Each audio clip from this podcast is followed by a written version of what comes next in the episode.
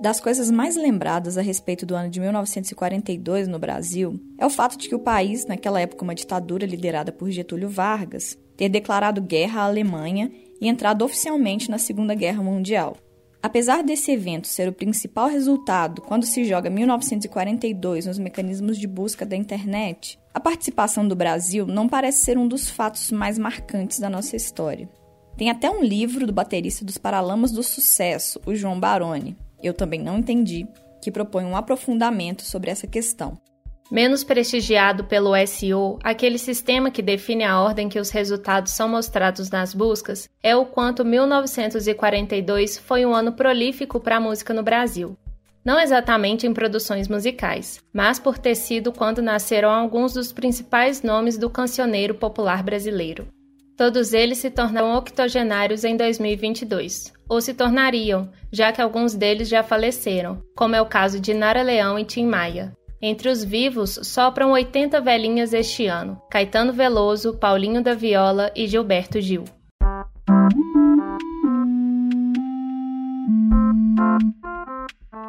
Além deles, faltam dois nomes, os dois vinculados a Minas Gerais. O primeiro é de alguém que não está mais entre a gente. Morreu precocemente por conta da reação alérgica à anestesia em uma cirurgia de varizes aos 40 anos, em 1983. É a guerreira Clara Nunes. O segundo segue vivo e forte e vai celebrar os 80 anos em uma nova turnê, a última sessão de música anunciada no fim do ano passado. É o Milton Nascimento. Tanto Milton quanto Clara viveram seus primeiros anos no interior de Minas, se mudaram para Belo Horizonte e daqui despontaram para o Brasil e para o mundo. Neste episódio, nós repassamos a vida e a obra de cada um deles, refletimos sobre suas contribuições para a cultura brasileira e buscamos paralelos e cruzamentos entre essas duas trajetórias. Eu sou Laura Maria. Eu sou Jéssica Almeida e este é o último episódio da atual temporada do Tempo Hábil, podcast do jornal O Tempo sobre assuntos relacionados a Minas Gerais.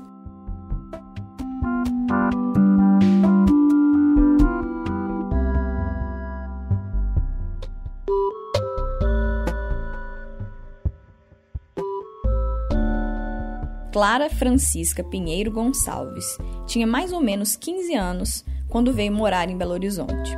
Órfã de pai e mãe e criada por uma irmã, ela teve que se mudar para cá às pressas depois que o irmão Zé Chilau matou um ex-namorado que estava difamando a jovem. Isso aconteceu em 1957, quando Caetanópolis, onde Clara nasceu, era recém-emancipada. Até três anos antes, a cidade se chamava Cedro e era distrito de Paraopeba, na região central do estado. Aqui, ela morou no bairro Renascença, na região nordeste da cidade, e trabalhou como tecelã na fábrica que deu nome ao bairro.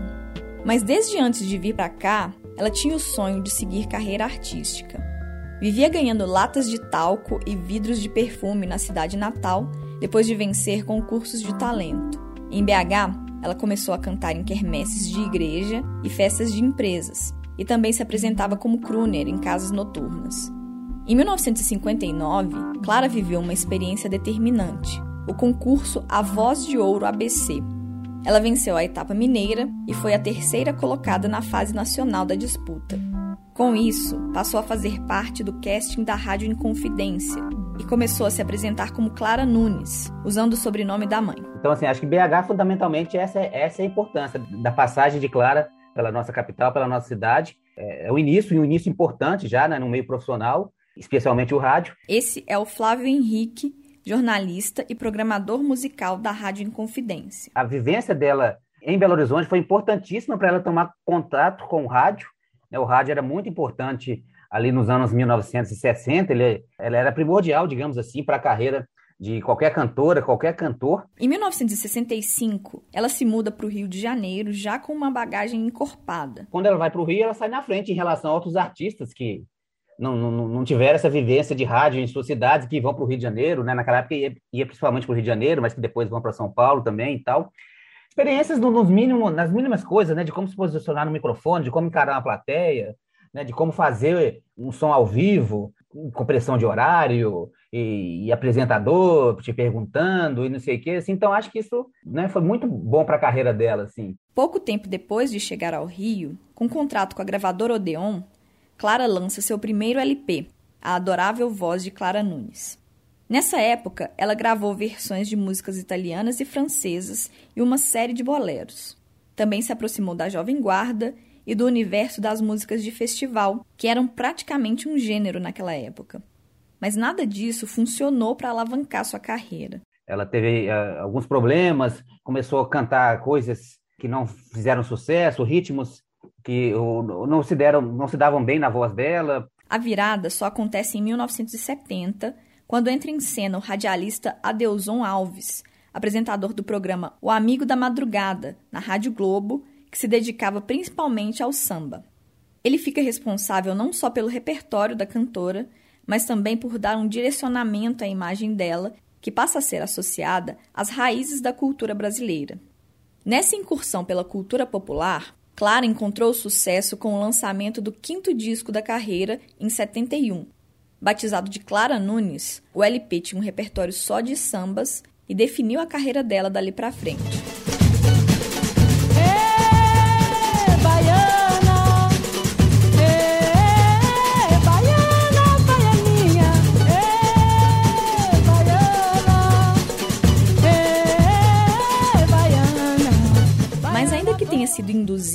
A virada na imagem de Clara só funcionou porque ela realmente se identificava com aquilo.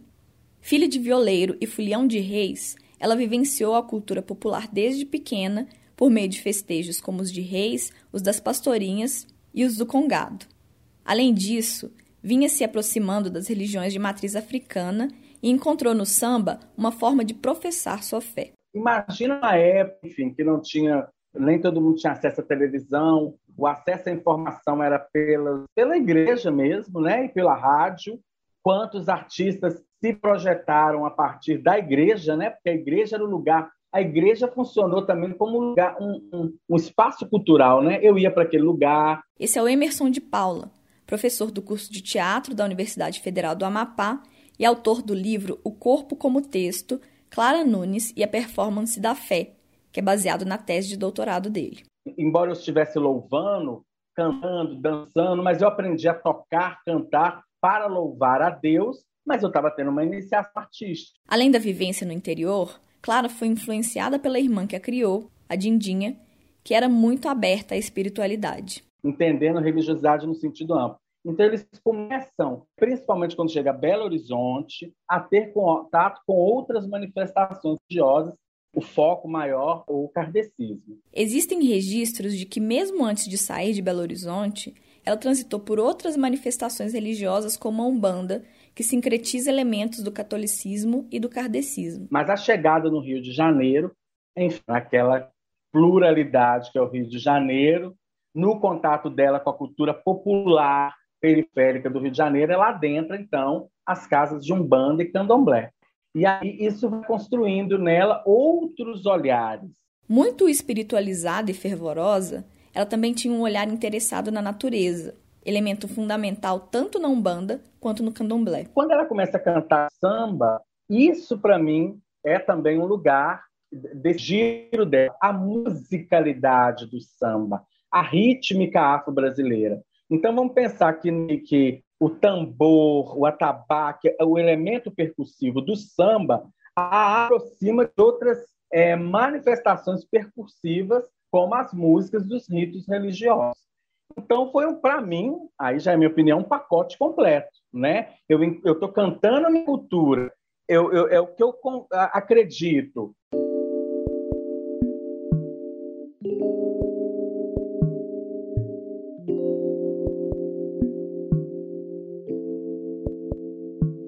Medida em que passa a cantar descalça, usar guias, vestir branco, ou seja, a se apropriar dos elementos identificados com sua fé, e também a cantar essa fé em primeira pessoa, nas próprias letras das músicas, Clara vai se encontrando cada vez mais.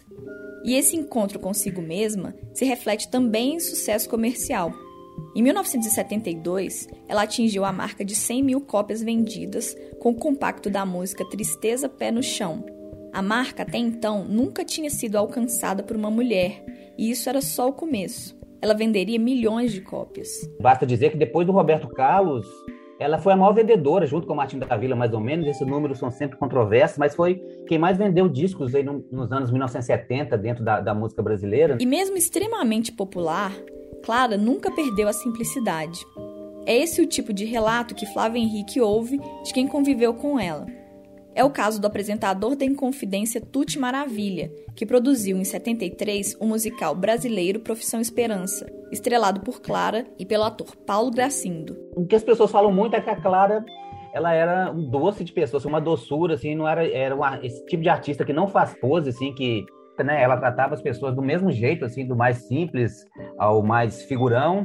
Por exemplo, assim, ela falava assim, eu tô com sede. Aí o Tuti falava, não, eu vou pegar para você. Ela, que isso, Tuti? Eu vou pegar. Então ela mesma ia pegar, não tinha essa coisa das pessoas servi-la, mesmo ela já sendo uma grande estrela, assim, sabe? Assim, era uma pessoa que emanava aquela, aquela energia ou aquela... Uh, aquela força, né? Pelo menos para mim, mas acho que para muitos fãs assim. Foi assim que num período super conturbado como a ditadura militar, que ela conseguiu fazer o Brasil se voltar para aspectos tão negligenciados da própria cultura.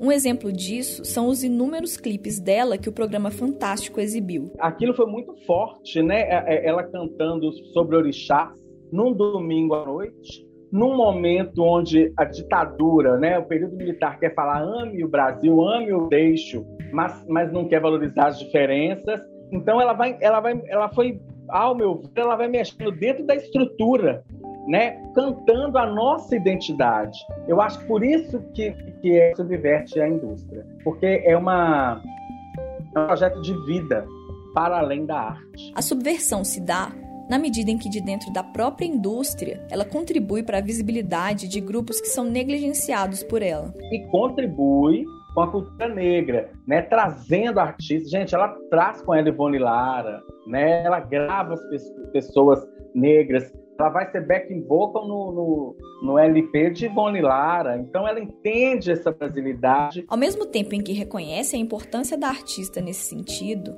Emerson questiona se as coisas teriam acontecido dessa forma se ela não tivesse a pele clara. Como que seria se fosse uma cantora de pele negra, será que teria a mesma projeção? Né? Talvez por isso que eu acho que tem uma brecha que ela vai entrando e ela vai trazendo, porque depois ela traz uma banda só de formada por pessoas negras, ela grava com as pessoas negras, enfim, que é, acho que essa riqueza desse trânsito. Eu acho que Clara foi um corpo em trânsito.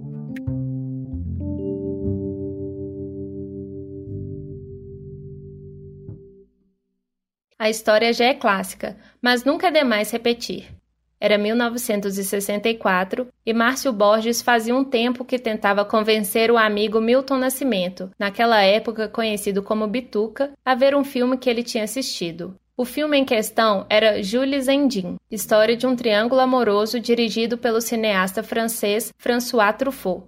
Com muito custo, ele conseguiu levar Bituca a uma sessão das duas da tarde no Cine Tupi, e o arrebatamento foi tanto que os dois só saíram de lá às 10 da noite. A partir dali, Milton decidiu se tornar o artista que relutava em ser. Eles foram para o apartamento da família Borges e lá compuseram juntos suas três primeiras músicas: Paz do Amor que Vem, Gira Girou e Crença. E aquilo provoca uma revolução no, no, no Milton que é não tem explicação assim racional, entendeu? É uma coisa emocional, uma coisa. Ele sai do cinema uma outra pessoa, ele entra uma pessoa e, sai decidido a, a, compor. Esse é o Paulo Tiago de Mello, jornalista, antropólogo e autor do livro Milton Nascimento e Loborges, Clube da Esquina, da editora Cobogó.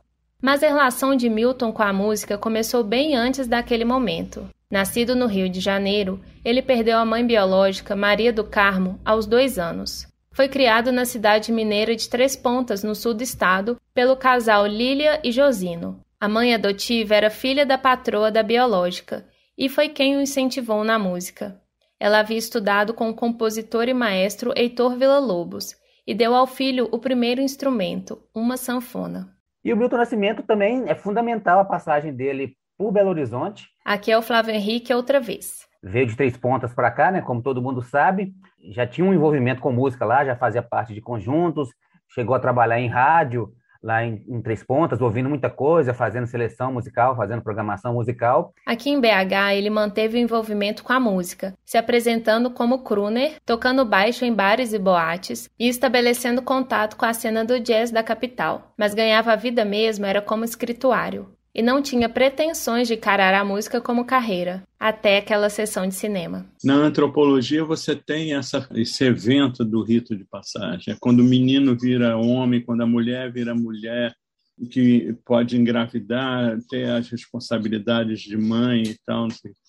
O, o filme fez isso para o Milton, né? Ele virou uma outra coisa. E é uma coisa assim, meio mágica, meio intuitiva, né? Que é a cara do Milton. Né? Nesse momento, dois eventos são determinantes para que a carreira de Milton deslanche. A gravação de uma composição dele por Elis Regina, Canção do Sal, num disco de 1966, e o segundo lugar que outra composição, dessa vez Travessia, conquista no Festival Internacional da Canção, em 1967.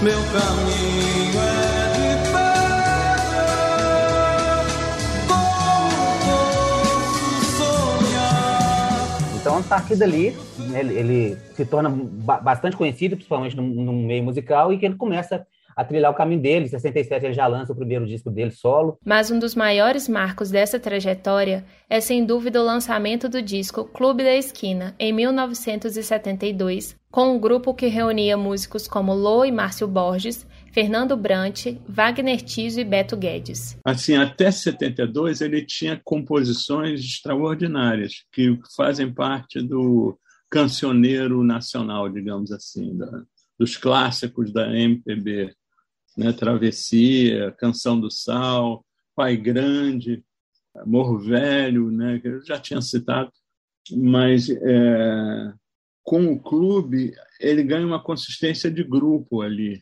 Então, assim, o Milton, o Milton abriu um leque extraordinário na letra e na música e fez uma revolução a partir daí. Esse encontro de amigos, que não dá para caracterizar como um movimento musical como a Tropicália ou o Mangue Beat, porque foi mais espontâneo, produziu um tipo de música extremamente sofisticado. E colocou Minas Gerais aí no mapa, não só do Brasil musicalmente, mas até do mundo, né? O Milton, principalmente, é muito respeitado no mundo do jazz, nos Estados Unidos, em outros lugares, locais fora do Brasil.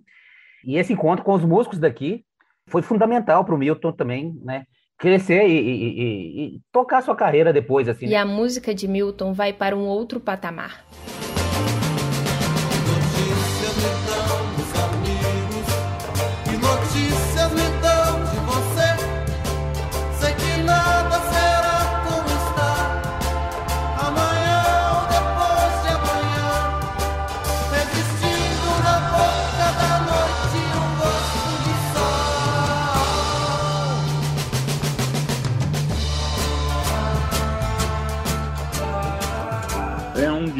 Conceitual.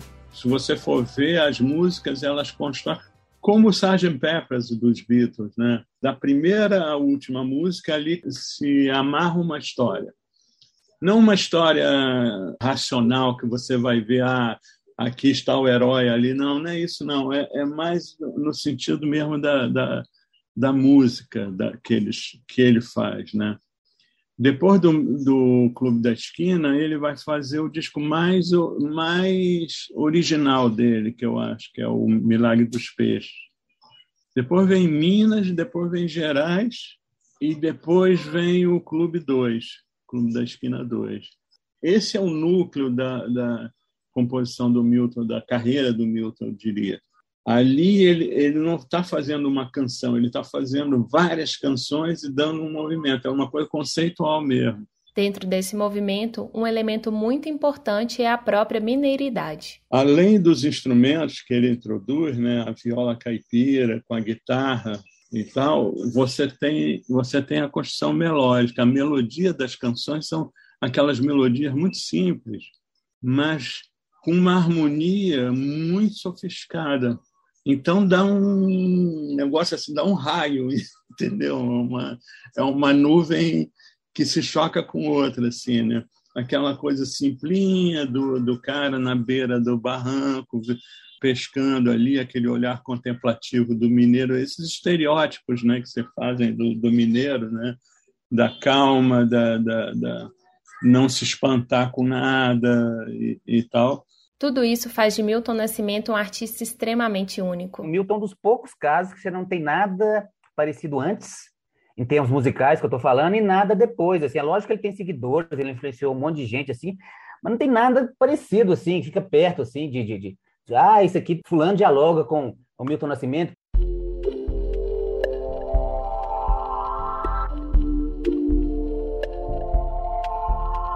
Milton Nascimento e Clara Nunes chegaram a se cruzar na passagem por Belo Horizonte nos anos 60. Quando os dois ainda tocavam na noite, Milton tocou baixo para Clara cantar.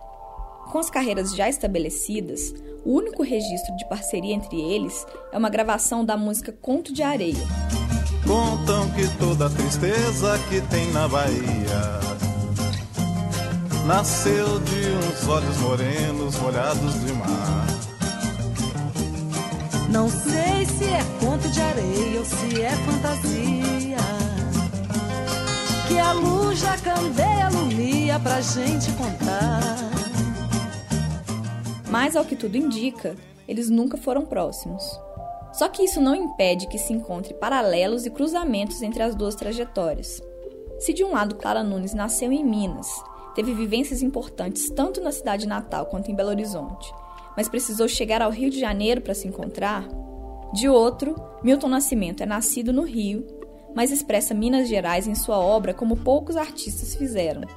Os dois, cada um à sua maneira, têm a vida e obra marcadas pela mineiridade e cantam o Brasil.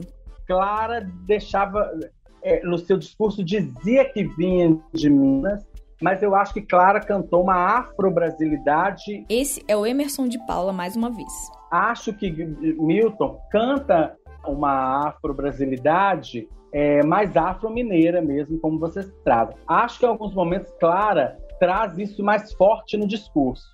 Nós temos um, um disco emblemático de Milton, que é A Missa dos Quilombos, né? que é... Milton traz a musicalidade do congado mineiro, enfim, das festas religiosas mineiras, tem, tem aquele CD dele, os tambores de Minas, né? Então eu acho que, que ambos conseguiram trazer a afro-brasilidade para sua música. Mas ao mesmo tempo em que fez isso, Milton cumpriu outro papel importante. Vocês me fazem pensar o seguinte, que Milton também quis dizer que o negro pode cantar o que ele quiser, né? O negro não precisa cantar só samba, e Milton nem vai para esse lugar. Musicalmente, é difícil aproximar os dois, ainda que Milton tenha cantado samba e que Clara também carregue a mineiridade consigo.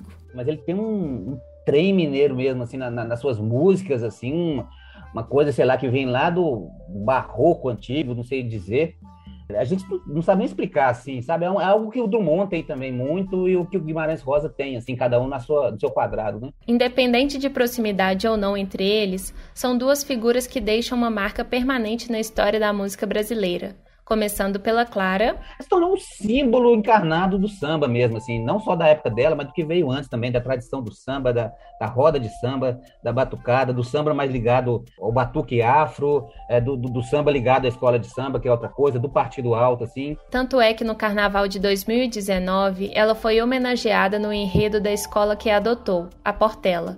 O Globoplay também está produzindo uma série sobre a vida de Clara, ainda sem previsão de lançamento. E do fundamental, do fundamental, do fundamental, era uma grande cantora, um vozeiraço, né? Que é, eu acho que ela tem é, essa marca aí que você perguntou, né? Tentando resumir, que é isso, de, de levantar a bandeira do samba através do samba e da, da questão afro-brasileira, da religiosidade também, através da sua arte através do seu canto. Para definir a marca de Bituca, Flávio Henrique evoca uma fala bastante conhecida da musa do artista, Elis Regina, a de que se Deus tivesse voz, seria a de Milton Nascimento. Além do canto, as melodias extremamente singulares. Uma mistura de ritmos que parece super natural, super fácil na, na maneira dele compor, de cantar, desde toadas a essa questão mineira que eu falei um pouco do congado e da música urbana, da canção urbana e também um pouco de jazz e também um pouco de música é, latino-americana, tudo isso num caldeirão assim, né? E, e de, de melodias improváveis, né? Estranhas. Sem esquecer que ele fez tudo isso sendo um autodidata. Tentando resumir o que não é, o que é impossível resumir, a marca do Milton para mim, essa capacidade de conseguir reunir na sua arte ao mesmo tempo a aldeia com o mundo assim, e todo mundo ouvir, e mesmo que ninguém consiga explicar, acho que todo mundo consegue entender de alguma forma assim. Então eu, eu penso que é por aí.